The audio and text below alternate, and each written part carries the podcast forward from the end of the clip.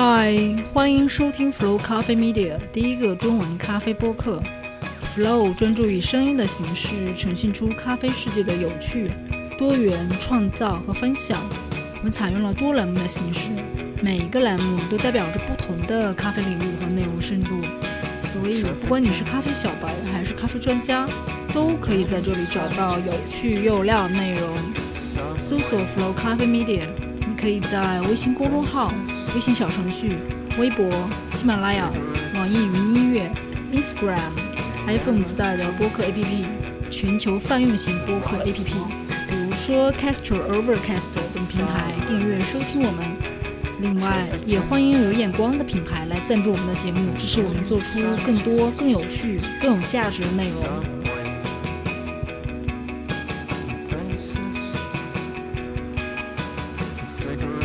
大家回到 Flow。这一期在咖啡馆出现的人呢，我们邀请到了一位毛孩子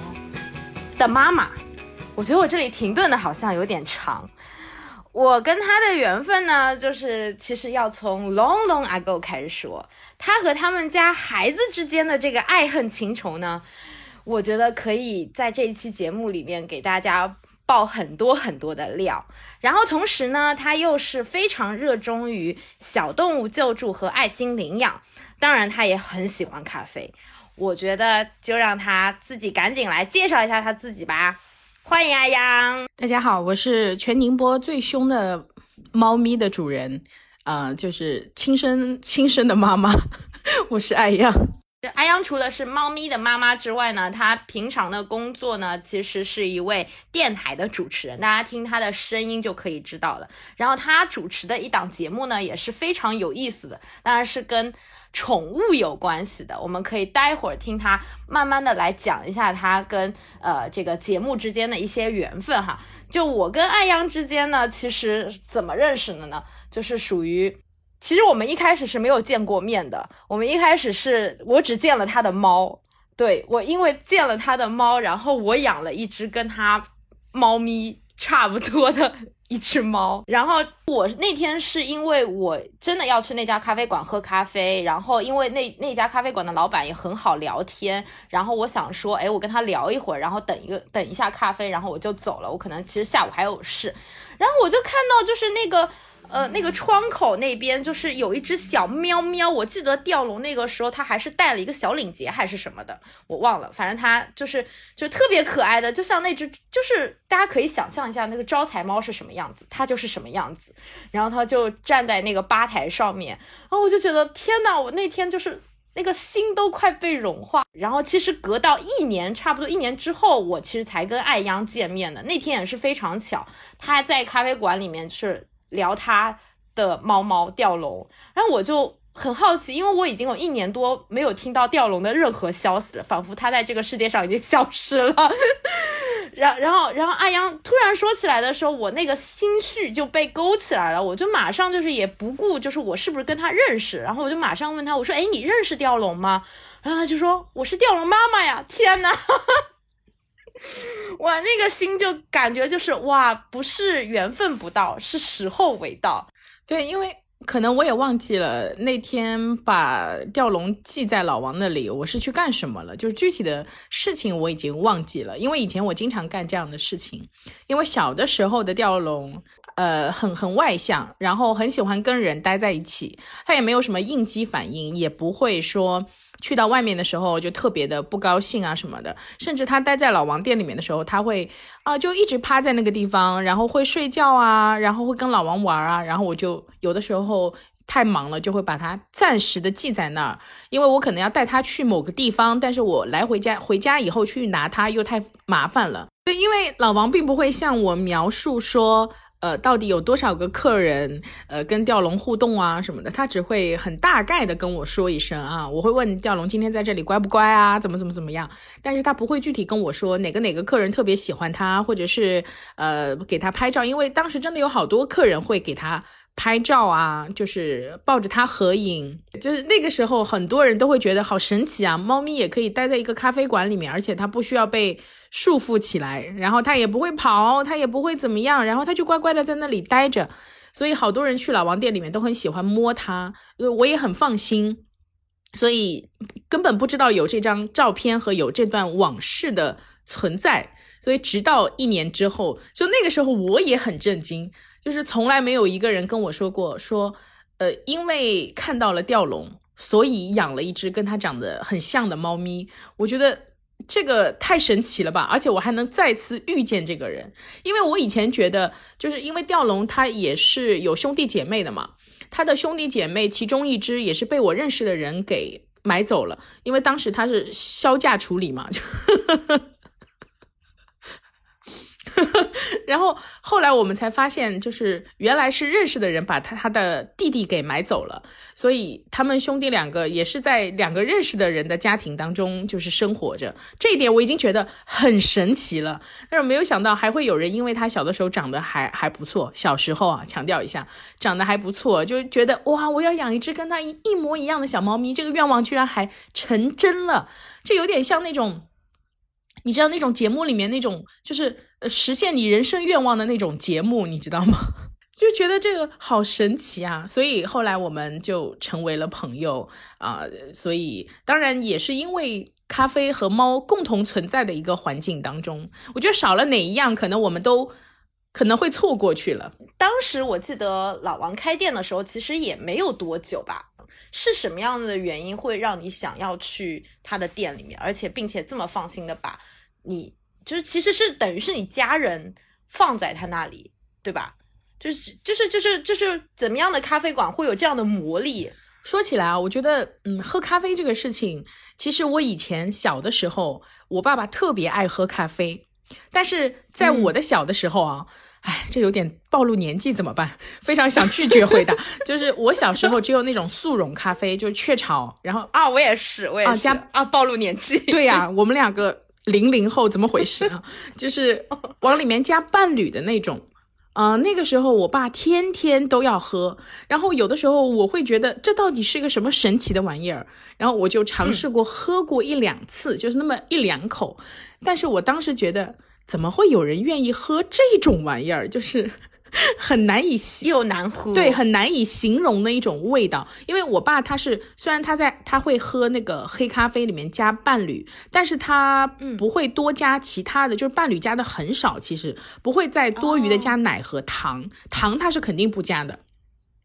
所以在这样的情况下，那个味道，说实话，我是觉得有点，呃，不不太能接受的。反正就是小时候的我们那种味蕾是，就是就是喜欢要么甜甜的啊，怎么样的，对吧？对对对，所以我我人生当中有很长的一段时间，我的认知里面认为咖啡是难喝的东西，就是是这样的一个认知。然后直到可能是大学毕业刚刚开始工作的时候，因为刚开始工作的人大家都知道会很拼命，然后那个时候你需要。就是养，就是有精神，有精神的一个方法。绝大多数人都会选择喝茶或者是喝咖啡，但是我也不是特别爱喝茶，所以我就尝试。那个时候其实还是喝速溶咖啡啊，但是我觉得那个时候的速溶比我爸那个年代的雀巢要好喝很多了，又有进步了，是不是？对，虽然甜到让人发指，但是还是有咖啡的味道，并且我觉得，呃，现在做出来的那种。就是速溶咖啡，它有一个很厉害的地方，就是它闻起来真的很香很香。就是当你一泡咖啡的时候，整个楼都能闻到那个咖啡的香味，你知道吗？然后闻到这个味道的时候，就会想，哇，这这个太让人觉得美好了。然后其实也喝了很长一段时间的这个速溶咖啡，直到后来，后来当然我我觉得喝咖啡的人可能都避免不了星巴克这三个字吧。啊，然后星巴克喝了一段时间以后，慢慢的那个时候呢，手冲出现在了大家的视野当中。因为以前的星巴克大家也知道，基本上都是以呃美式咖啡或者是拿铁或者其他的花式咖啡为主要的。那当手冲刚刚出现的时候，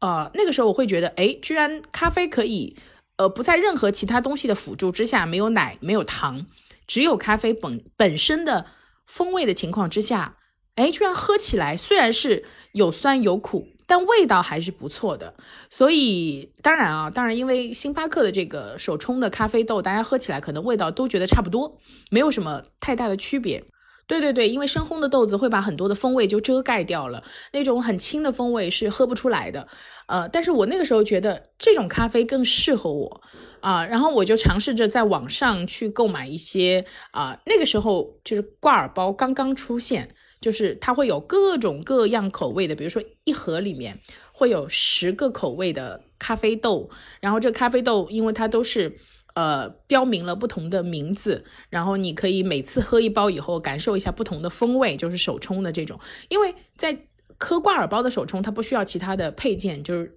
热水往里倒就可以了，嗯。所以那个时候我在喝这种网上购买的挂耳包的时候，其中有一款豆子我非常的喜欢。当然，现在我个人也非常喜欢这款咖啡豆，它的名字大家都很熟，也很好听，就是耶加雪菲，就是我们通常都叫它耶加啊。呃，那个时候我就是喝耶加雪菲就非常的上瘾的那种感觉，就对，就真的上头了。呃，我会要求那个买卖挂耳包的老板，他给我一一盒，就是十包里面。啊，全部都要，他可能不太能够满足你。我会要求至少五包以上，全部都是耶加，然后其他的你随便搭配就可以了。然后那个时候老王刚刚开店的时候，他门口有一个现在还没有换过的小招牌啊，就是那个在风雨当中坚挺了很久的那个嗯嗯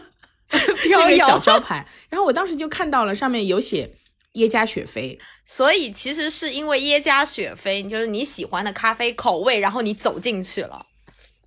对，因为我像在星巴克，它没有耶加这种呃口味的咖啡豆可以供你选择，而且因为它的店又离我的工作的地方很近，我说哎，居然有地方可以卖这个耶加雪菲，就直接冲出来的这种。因为当时说实话，在咖啡店里面直接卖手冲的这个咖啡店还真的不算多，在宁波来说不算多。呃，很多咖啡店还是以奶咖这种为主要的。对，因为大家对于手冲的接受度可能还是需要慢慢的去提升，这样子，所以大家还是以奶为主。对对对，所以我当时觉得很神奇，我很爱喝的这款咖啡豆在这里可以直接买到现冲出来的，所以我就走进去买了一杯，然后后面就几乎每天都去，啊，每天都去。然后你也说了，老王是一个很好聊的人，他真的太好聊了。呃，经常聊天的过程当中，因为他也养了猫，他其实也是有一点，因为看到我养了吊龙之后，然后他觉得养猫也是一件很快乐的事情，并且可能当时大家都被吊龙给骗了，他小的时候真的。优点太多，因为老王也会认为猫咪是那种很性格很乖、很听话，对，可以任人摸的那种。所以那当时他跟女朋友喜欢的是加菲，所以他们马上就是决定养了一只加菲啊！天呐，所以你养猫影响了很多人呢？对呀，就是这么一说的话，我身边有好多人都是因为我而入坑的。当然，当然相反的，比如说。老王也是带我入咖啡坑的一个人，嗯，所以互相影响。对对对，其实人和人之间都是一样，都是互相影响。所以现在可能在我的咖啡体系当中，还是手冲喝的会比较多一些，呃，奶咖喝的会少一些。但是我觉得，嗯，我每当走进一家新的咖啡店的时候，我点的第一杯咖啡一定是奶咖，就是。呃，不知道为什么，我觉得如果一家店啊，因为大多数的店都是以奶咖为主要的售卖点，那么手冲呃或其他的，它可能是相对有一些 special，就是特别的这种。包括现在也会有很多人有自创的咖啡，但是我觉得如果你一杯普通的拿铁你没有做的好喝，那其他的你再给我搞什么，就是呃我的创意很多啊，我们的甜品很好吃啊，那你就不是以咖啡为主的一家店，可能你就是。呃，咖啡只是一个普通在售卖的一个东西。我会衡量，我下次想喝咖啡的时候，我会不会来到这家店里面？因为很多店它是以综合考量为主的。呃，我们其实咖啡只是存在于这个店里面，因为我明明叫咖啡馆，没有咖啡好像不是很好。所以我就勉勉强强的做个咖啡，但是如果我想吃甜品，我也可以来这家店啊。但是如果我想喝咖啡，我会不会来这家店？所以我一般走进一家新店的时候，我都会先点一杯奶咖，很普通的拿铁，然后喝完之后，我才会，如果这个拿铁做到至少让我觉得是满意的，那我可能才会去尝试别的咖啡，比如说哎也有手冲，那试试看，或者是哎也有一些创意的想法，呃，如果在心情好的情况之下，可能也会去点一点。所以我可能的，但是如果我日常的习惯当中的话，我每天的生活当中可能还是手冲喝的会更多一些。那就是说，其实你已经就是我听你讲下来，其实你对于就是你喝咖啡的史，就是历史已经是比较的长了，而且你现在对于你自己的喜欢什么，然后你出去要点什么，其实是有一个比较清晰的认知的。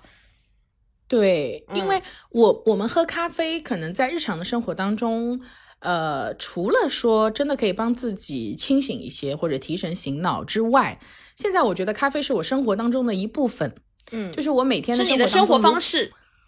对，没有咖啡的话，会觉得今天有一件事情没有完成，今天这个事情还没有做，今天好像因为没有咖啡少了一点什么东西，呃，生活当中的颜色今天突然少了一块儿。所以咖啡在我的生活当中，现在是变得很重要的一种感觉。当然，重要并不是说真的可真的完全，呃，每一天都要喝到它。但是尽尽量吧，尽可能，可能我的每天的生活当中都需要咖啡的存在。嗯，我记得你今年是不是就是应该是说双十一还是双十二的时候，你你有就是给自己的家里的那个手冲设备做了一个升级，对吗？对对对，因为啊，手冲嘛，最重要的其实是咖啡豆啊，咖啡豆是非常非常重要的一个关键。但是手冲咖啡，可能很多人认为，呃，另外的一个阻碍，反正对我来说是一个阻碍，就是从咖啡豆磨成咖啡粉的这个过程。因为一般的家庭，大多数选择的都是手磨的，对这种手磨，手磨的话呢，感觉是很好。我以前也特别特别羡慕人家那个摇那个手磨机的时候，就是手工的感觉，是不是？对对对，在镜头里面那个质感，那个嘎嘎嘎的声音，会觉得哇，it's life。但是轮到自己的时候，轮到自己的时候，就是一坐下就想。唉，今天要磨二十颗豆，然后就开始磨磨蹭蹭，磨磨蹭蹭的。而且因为我当时选了一个相对而言比较小的手磨咖啡器具，它的握感就不是特别好，就是你要握住它，然后保持这个上面的柄要一直在转的这个情况之下，你就老是要换动作换动作，所以它呃磨的手感不是特别的好。再加上呢。呃，它的最大的容量可能最大差不多只有二十五克豆子，也就是说你同时要每磨两杯的话是不太可能的，一般只有一杯的情况。那在这样的情况下，比如说你今天家里也有另外一个人喝咖啡，你就需要磨两次，这点更让人崩溃。就是刚刚磨好了一杯之后。啊，一口气刚喘上来，然后你又要磨下一杯了，反正这个就让我觉得有一点难，而且呢，就是每一款咖啡豆其实它的研磨的这个刻度是不太一样的。对对对对，手冲的这个咖啡豆也是一样，但是手磨的这种器具，你要去调它的这个刻度的话，就会非常的麻烦。嗯，就是是你呃是阻碍你走向美好生活的一个巨大的障碍。对，另外就是它的清洁也比较的麻烦，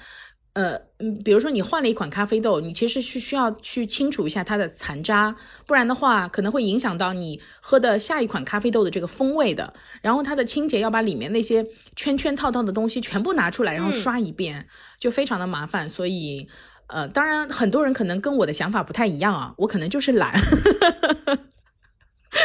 啊，所以我今年入了一款。呃，在磨手冲的咖啡豆方面还不错的一款，呃，就是全自动的手磨咖啡机，是 Fellow 的那一款，对不对？对对对，Fellow 这款的颜值特别高的，在网上被吹成了一片。哎，我想知道，就是就是无论是你或者是我，就是我们作为就是咖啡爱好者来说，我们去就是购买一款咖啡器具的产品，你觉得对你来说考量的比较重要的点是什么？呃，就是最简单来说，第一肯定是价格，第二就是它的性能，那第三点可能才是颜值。嗯，当然我当时选 Fellow 的时候，是因为我觉得它最吸引我的一个地方就是它体积比较小。其实市面上有很多其他很好用的这种啊磨豆机，但是它体积都会比较的大，就是放在一个家里面来说，好像很突兀，然后是庞然大物。如果当然，有一些人家里是做这种意式的，那就没关系，因为你一个意式机放在那里，对对对，放在那里就很和谐。但是像我们这种喝手冲的人，就器具都是那种小小巧巧的，然后你突然有一个很高大的那个磨豆机立在那个地方，就感觉好像很突兀。所以当时 Fellow 这个图一出来的时候，我就觉得很心动，因为它看起来就是一个很 mini 的一个东西的感觉，但是它容量又比较的大，而且外形来说还是不错的，外形整体的这种黑色还是蛮酷炫的感觉。嗯，所以就是你差不多有几个月的时间了，就你使用它。呃，我使用它应该有。呃，差不多超过三个多月的时间了吧。所以，所以你的用户体验是怎么样的？我非常想知道。其实我也很想买，但是就是我其实一直在犹豫，就是买手磨的那款 C 四零好呢，还是买这款好呢？就是我一直在犹豫。那我必须要说，就是自动的这种磨豆机真的是解放了双手，并且方便了，让自己的时间变得充裕了。就是你可以按一下按钮之后就去做别的事情，因为它会帮你完成。这个任务，而不用你花时间这样坐在这里去完成那个任务，你可以同时做几样事情。那这一点我觉得是自动的会更好一些。另外就是 Fellow 这一款，它本身的容量还是蛮大的，就是它同时可以，我记得它好像最多可以同时磨八十克豆。那对于家用机型来说是完全够用的。对对对，如果按每人二十克豆来算的话，我至少可以同时做四人份。但当然，我们做手冲不可能一下子磨八十克豆出来，因为冲出来这个，我感觉壶没有这么大的啊。想象了一下那个那个壶，顿时在我的脑海里面。啊，当然，因为 Fellow 它主打的是同时可以磨手冲，也可以磨意式，但是呃，可能老王也评测过，就是它磨意式并不是特别的好。呃，老王觉得它的意式豆的这个呃磨出来的感觉还是不如其他的一些机器来的好。就是，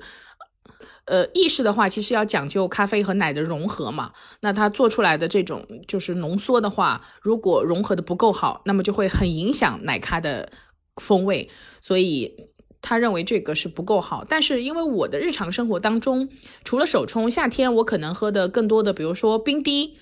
冷萃啊。这几个方面，Fellow 的表现都还是不错的。就是对于这几个我日常生活当中需要的豆子的，就是需要的这个咖啡的喝出来的这种感觉啊，是不错的。那我想说，就是像你在冲咖啡的时候，就是比如说你平常在家里冲咖啡的时候，吊龙它会。过来闻吗？就是他他会想要说，哎，妈妈在做咖啡，那我想要闻一下这个咖啡豆到底是什么样的。我发现我们家就是呃，Oreo 是不会的，就是你给他闻，就是我是这样子。我以我以前很想培养他，就是对咖啡的嗅觉和敏锐度，因因为我朋友有一只边牧，他他说边牧是 OK 的，就边牧的智商是可以培养的，请把狗和猫分开。然后我就想说，嗯，我家的猫这么聪明，一定也可以。然后我就给。Oreo 闻呐，然后他就是就是就是那种他对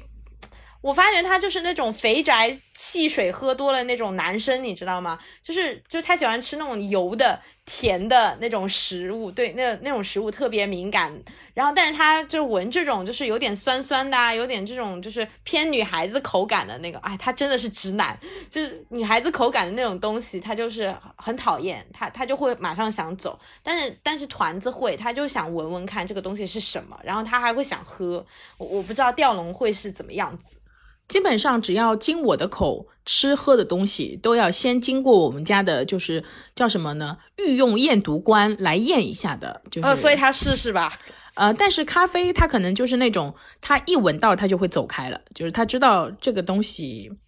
因为咖啡像手冲的话，它不会有其他的那种别的会吸引他的东西。比如说，我们假如说有一杯浓缩咖啡，它有可能真的会来闻，因为里面的奶味和甜味会。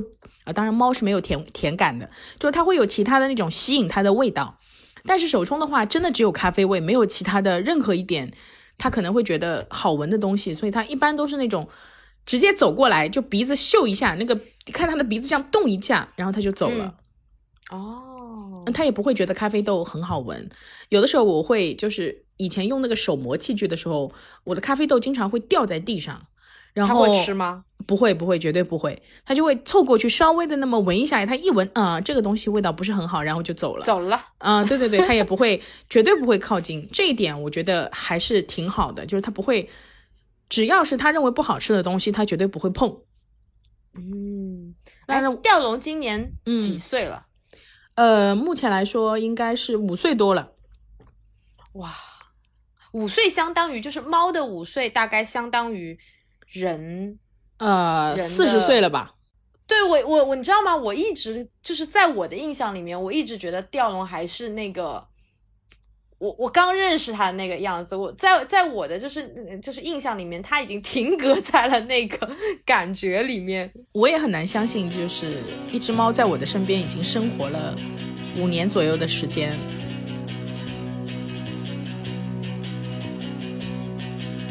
咖啡是黑色的，白色的，还可以是声音的。Flow Coffee Media 第一个中文咖啡播客，戴上耳机，在这里跟着咖啡和声音去全世界旅行吧。如果你喜欢我们的内容，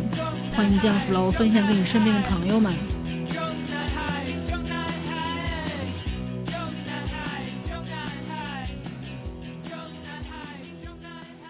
不说你当时为什么养吊龙好了，你当时为什么想养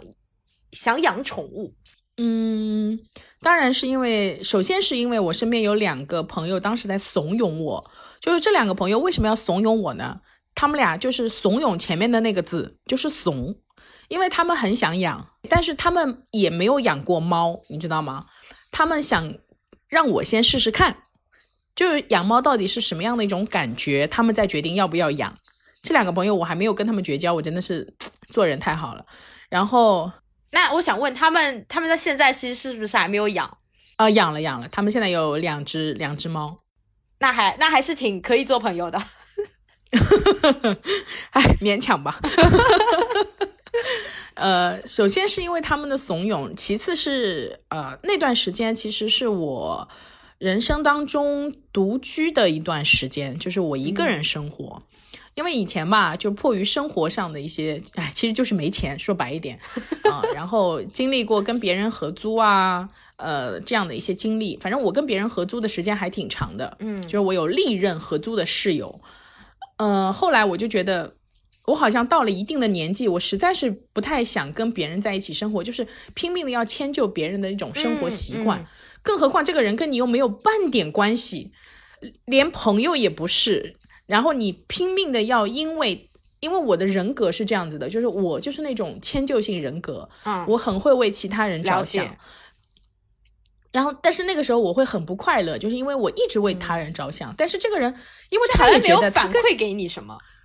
因为他觉得我也跟你没有任何关系啊，嗯我为什么要呃我也来迁就你？那有些人就是就是比较自我的那种，所以当然他也不是什么错，就是我们这两类人生活在一起就会非常非常的疲劳，嗯。而且一起合租的时候就会没有太多的私人空间，嗯，是的，因为两个人在一个房子里面，总是有碰面啊，或者是怎么样的，然后我就很容易把自己封闭起来，就是我会把自己一个人关在房间里面。其实我不太想到公共的区域当中去，但我又觉得很烦，因为我明明很喜欢做饭啊，很喜欢去呃去做一些我喜欢的事情，但是我又不行，我就被困在这个房间里面，所以我当时下定了决心，我要一个人就是租房子。那在那那个时候，呃，租房大概是差不多一年多以后，就是我一个人住以后，我当然觉得很快乐，就非常的开心，想干什么干什么。回家第一件事情，你可以是做任何你想做的事情，然后完全不用顾及别人的感受，也也不用非要等别人下班以后，或者是先问问人家你在不在家或者怎么样，这些麻烦的事情一下子就消失了，所以我就过得非常非常的开心。嗯但是开心之后呢，我我觉得我可能有点开心过头了，所以有的时候我会在想，我是不是很难跟别人相处了，就是很难哦跟别人在生活在同一个屋檐之下，因为我觉得你跟自己相处久了，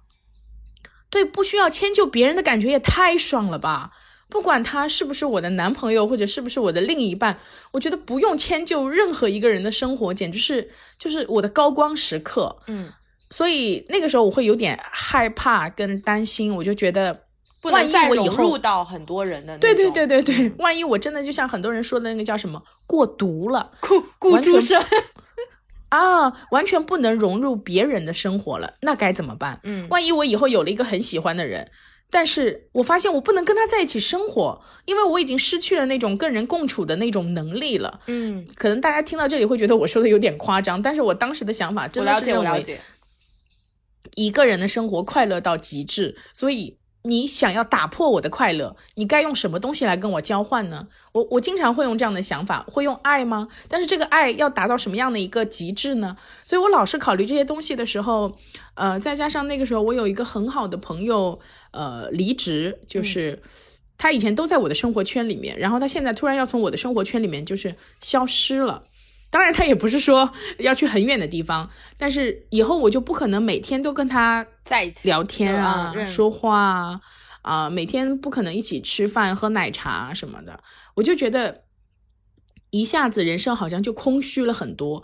就是那种坐在家里面，虽然还是觉得一个人很好，但是一个人哭的时候，你只能听到自己的回声，就是房间里面。所以那个时候，我朋友不断的怂恿我说，要不要养只猫，要不要养只猫。然后我就在想，也许我养一个呃小动物，我会培养跟它在一起的那种，因为不管家里面是有什么样的宠物的存在，你都是需要跟它建立一个共同的生活空间的。你不可能说，呃，它来了，然后你当它不存在，这是不可能的。但是我也不可能随便再拉一个人来跟我一起生活，所以我当时认为养小动物是一个很好的介入自己生活很好的方式。嗯我想试试看，我还能不能再跟别人生活在同一个屋檐下，并且包容他，就是包容他的一切，不管他的好还是不好，他的优点还是缺点。所以当时我就，呃，其实我做决定倒是做的特别的快，因为当时吊龙它真的是销价甩卖的那种，它当时被卖的时候已经是四个多月了。为什么要就已经销价？过了为为什么就是要降价去卖它呢？因为其实卖猫的话，最好的时间是两个多月的时候，因为那个时候哦它们还是奶猫，嗯，长得也比较的可爱，呃，就是那种就那种萌萌哒的状态。嗯嗯嗯但四个多月的话，就猫已经有点长开了那种对，有点啊，长对，成型了。嗯而且其实呃，吊笼当然也是一窝被生出来，就兄弟姐妹有很多，其他的一些兄弟姐妹其实陆续都被定完了。我去看的时候，只剩下他和他的弟弟，还有一个姐姐。呃，嗯，当时我去看他的时候，我我我也不知道我喜欢什么样性格的猫，说实话，嗯我也不知道猫应该是什么样的性格的。但是我那天去互动的时候，它就很活泼，然后就一个劲的往我身上爬，然后就别的猫，它的弟弟是那种状态很安稳，就一直趴在那个地方。然后你摸摸也可以让摸，但是姐姐就非常的高冷，姐姐就是那种，哎，莫挨老子。所以我当时在另另外两个更高冷的状态面前，我觉得啊，还是那个亲近的更好一些吧，就是会互动的那个，就是你跟他玩得起来的那个更好一些。所以当时本来我朋友带我去看的时候，他觉得我不一定会当下就做选择。其实我们当时预备去看很多个猫的，嗯不是说只看他一个，因为说实话，当时我也不知道可以有领养这个途径。嗯，唉，还是怪我自己太年轻。对，不知道。不过当然也是说，如果我当时领养了别人，我就错过了吊龙。对呀就是其实缘分都是定好的。对对对对对，所以当时我们去看了以后，当下我就说 OK 了，我就要它了。我朋友当时也很慌张，因为，因为他说什么东西也没有，你养什么猫啊？然后我说要买什么吗？然后他说当然要买猫砂啊，买猫砂盆啊，要买饭碗啊什么的，呃，买猫粮。然后我说那我说没有地方可以买吗？因为当时我们在天一广场那个附近，然后就说那超市里面应该是有的买的。然后我们就当下就是拎着猫冲去了超市。天哪！就记得很清楚，他用的第一包那个猫粮猫砂是那个以前的那种水晶猫砂，就是看起来各种颜色的那种水晶猫砂。然后他吃的第一袋猫粮，唉，对不起，是独粮伟家。因为那个时候超市里面只有伟家这一个品牌可以选择，就没有别的东西可以选择。然后他的第一个猫砂盆是我家的一个鞋盒，因为商场里面也没有猫砂盆可以卖，只有猫砂和猫粮可以卖。呃，然后就把它带回来了。带回来以后，它的饭碗什么的，就是我的碗，就是我吃的那个小碗，就给它放在那个地方。但是它特别特别聪明的是，因为被我们带回来，可能也隔了比较长长的一段时间了，它可能有点想尿尿哦，所以我当时一回家，我就把那个鞋盒打开，把那个水晶猫砂往里面一倒，一分钟都没有，它就进去，然后就很坦然的在那尿了一泡。它好乖啊！尿完以后。对，尿完以后，他就走到了我给他放水的那个水碗里面，开始咔咔咔的喝水。然后我当下那一刻，我就觉得，怎么他他没有一点来到一个陌生环境的感觉，仿佛这里就是他的家，是他的家，他好像就是回家一样的那种感觉，很自然的先尿尿再喝水。就我当时就觉得，天哪，怎么会有这样的猫咪？就是可能也是因为。年纪小吧，你你就不感觉他就是天生来做你的家人的嘛？就有那种感觉。那后来是会有那种感觉，当下那一刻，我只是觉得哇，我从来没有养过猫，原来猫是这样的吗？就自来熟到这种程度吗？进门连一点就是尴尬都不需要吗？自然的很融入的这个家庭里面去。所以后来，当然在很长的一段时间里面，那我也慢慢的确认啊。他就是我的家人，他就是我的朋友，他也在这个家里面生活了五年左右的时间，也是很习惯了。当然，就最初的那一刻，确实是让我觉得，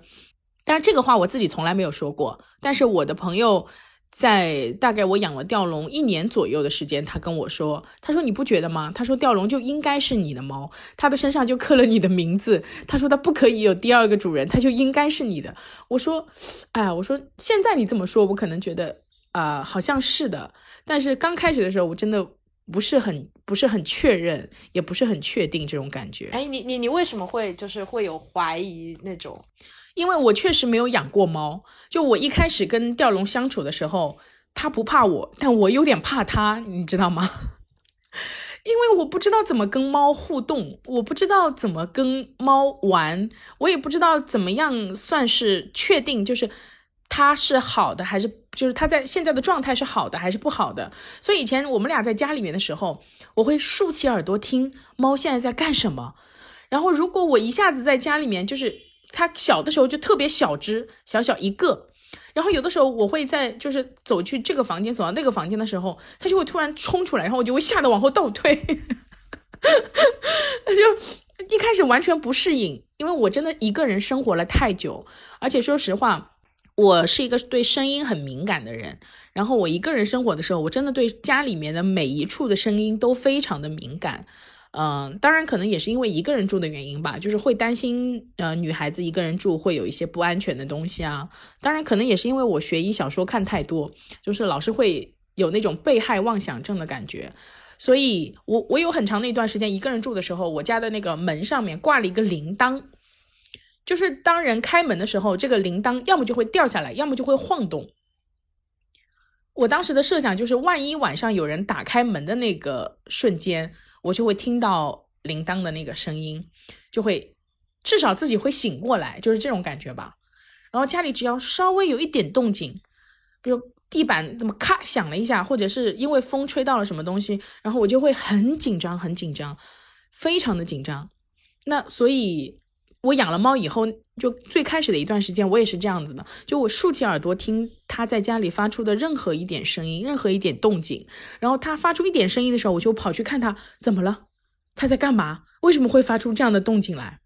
哎，那你有没有去想，就是有有有没有，就是因为你刚才说的是你在观察他嘛，对不对？但但你后你有后面就是你越来越跟他就是相处的过程中，你有去学习这一些就是就是如何跟他相处的一些方式，比如说像嗯，我一开始就是呃，我摸 Oreo，我我不知道它发出那种咕噜咕噜的声音是它喜欢，或者是它有什么要表达的东西，我会觉得。我天呐，我我摸着它，它是不是不开心啊？或者是它是不是吃错东西啦？怎么样？我会有这种各种各样的担心，然后我就就开始就是问各种养猫的人啊，然后各种就是百度啊，我就会搜这种乱七八糟的东西。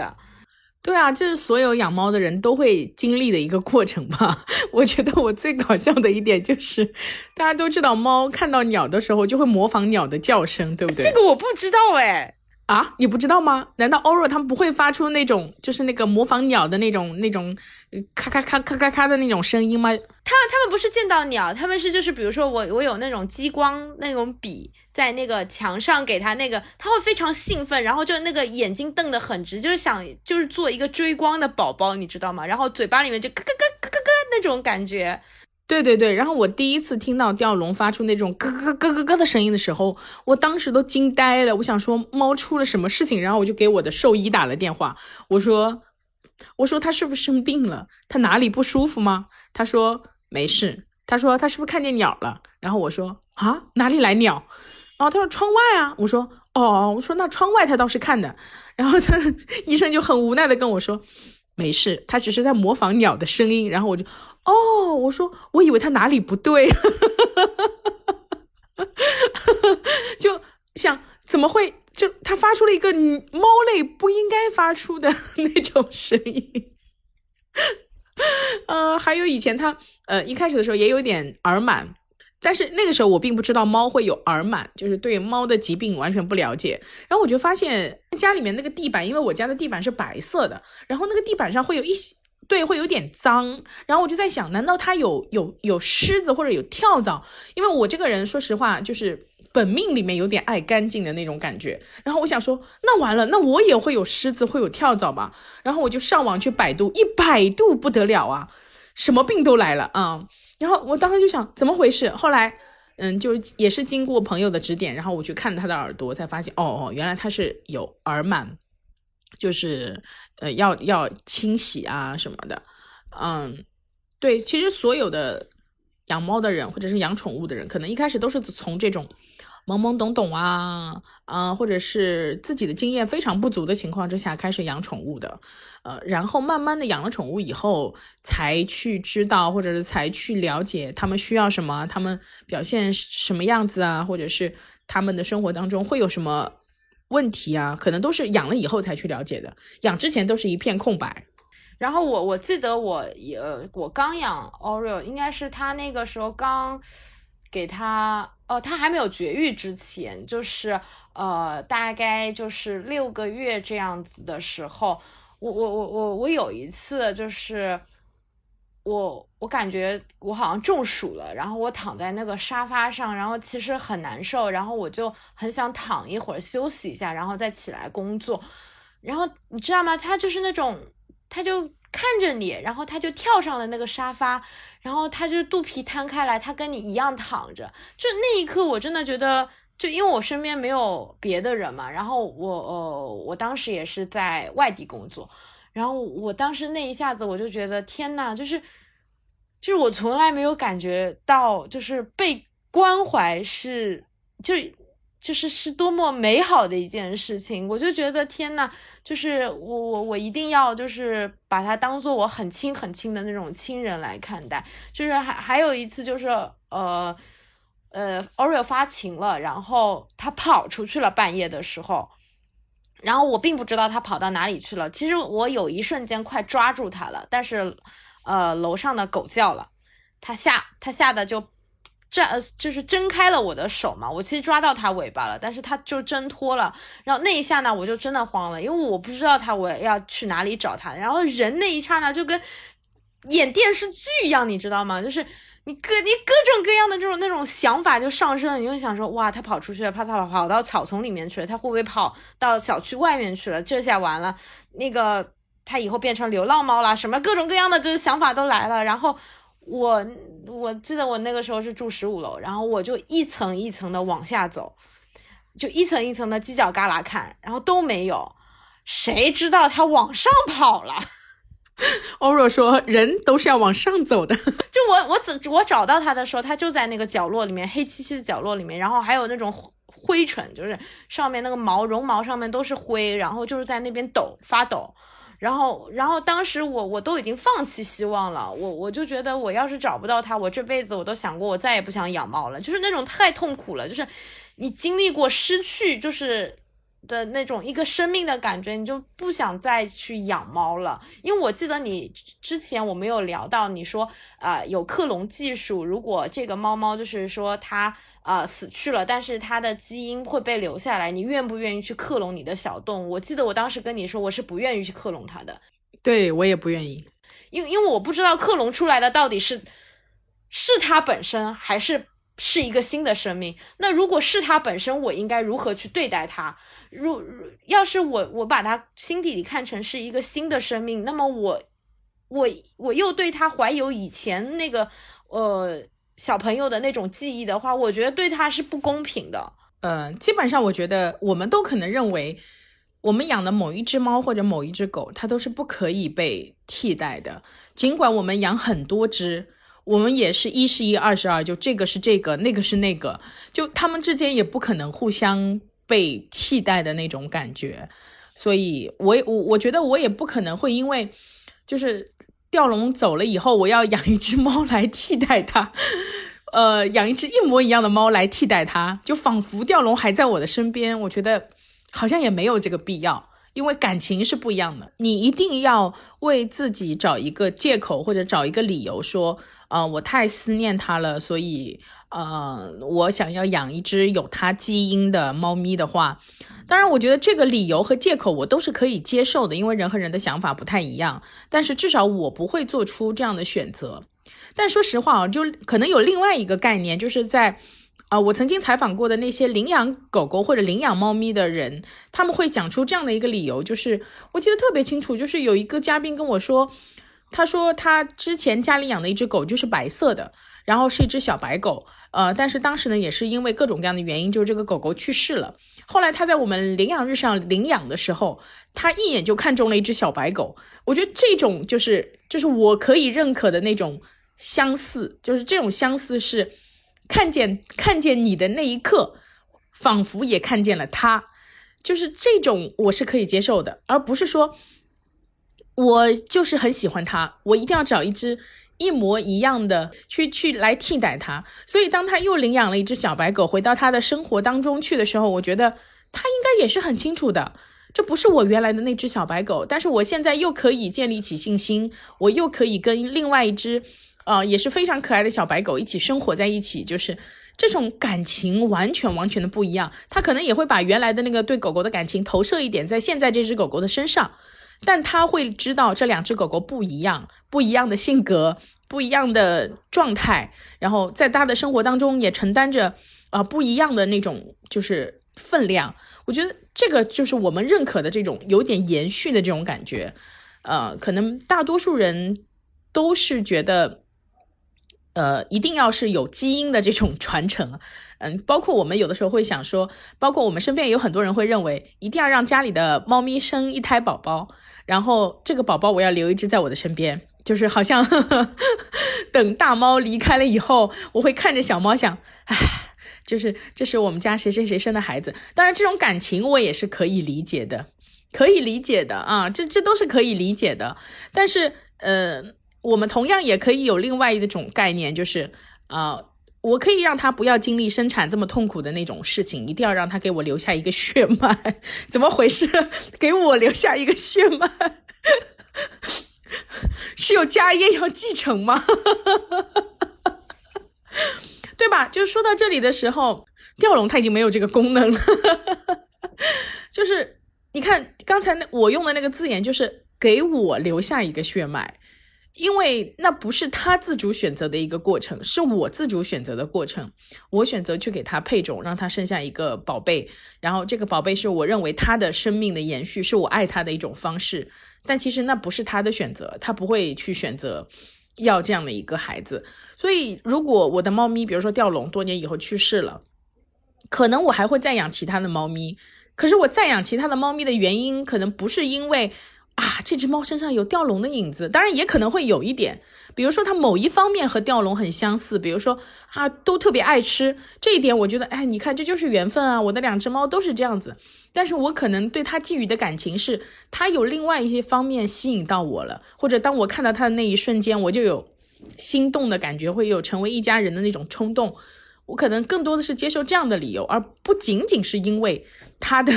血液里面流淌着吊龙的血液，或者是呃他的基因里面有着吊龙的基因。我觉得不仅仅是因为这样的理由吧。我觉得就是这是一方面，就是说我我宠物去世了，然后我们怎么样去面对他们和我们以后的生活。还有一种情况就是，我觉得现在呃养宠物的基本上就是要么就是情侣，要么就是呃就是独居的，就是就是一个人，然后他可能就是想养个宠物来陪他。但我我发现就是很多呃我身边。或者是我看到的周围越来越多的情况，就是说他们养宠物，但发现就是人的情感崩塌了之后，就是人分手了之后，他们的宠物也变成了那种。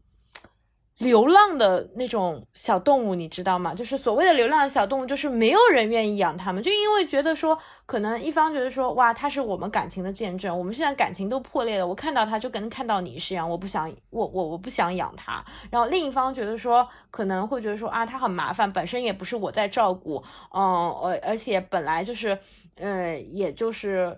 是礼物我送给你的，那我可能就是也没有那么上心，所以这个时候小动物就其实。的处境就非常的尴尬了，他们也没有办法去选择自己到底要怎么样。所以，我其实我其实一直在自己的节目里面，我也跟身边的人说，如果你没有想好之前，千万不要去养宠物，或者说不要把宠物当成一座一种礼物，或者是一种排遣寂寞的唯一的一个理由和原因。如果你的想养宠物的理由是以上这几种的话，就请你直接打消这个念头。或者是有人来问我说啊，我我的原因仅仅是，哎，我女朋友很喜欢，我可不可以养一只？不可以。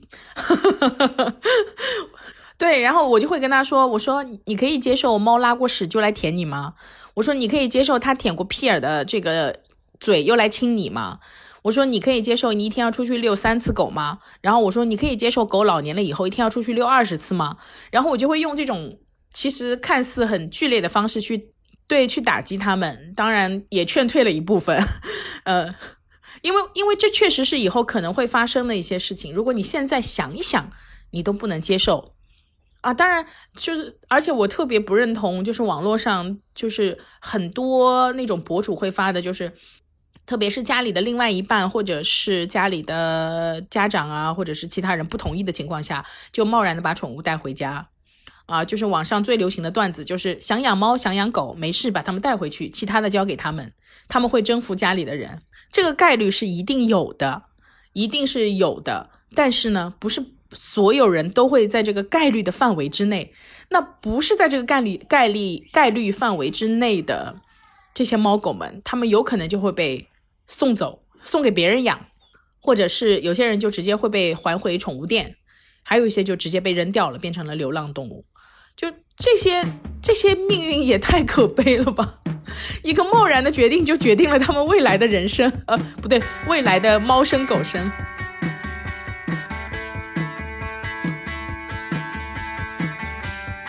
Inspired by Coffee Human Side，跟着不同的人和他们的声音。去发现和分享咖啡的人文精神和多元世界。欢迎大家跟我们在各大平台留言互动。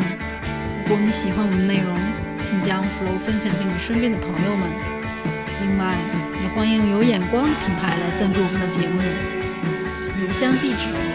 ：flowcoffeemedia@q.com。我们下期节目再聊。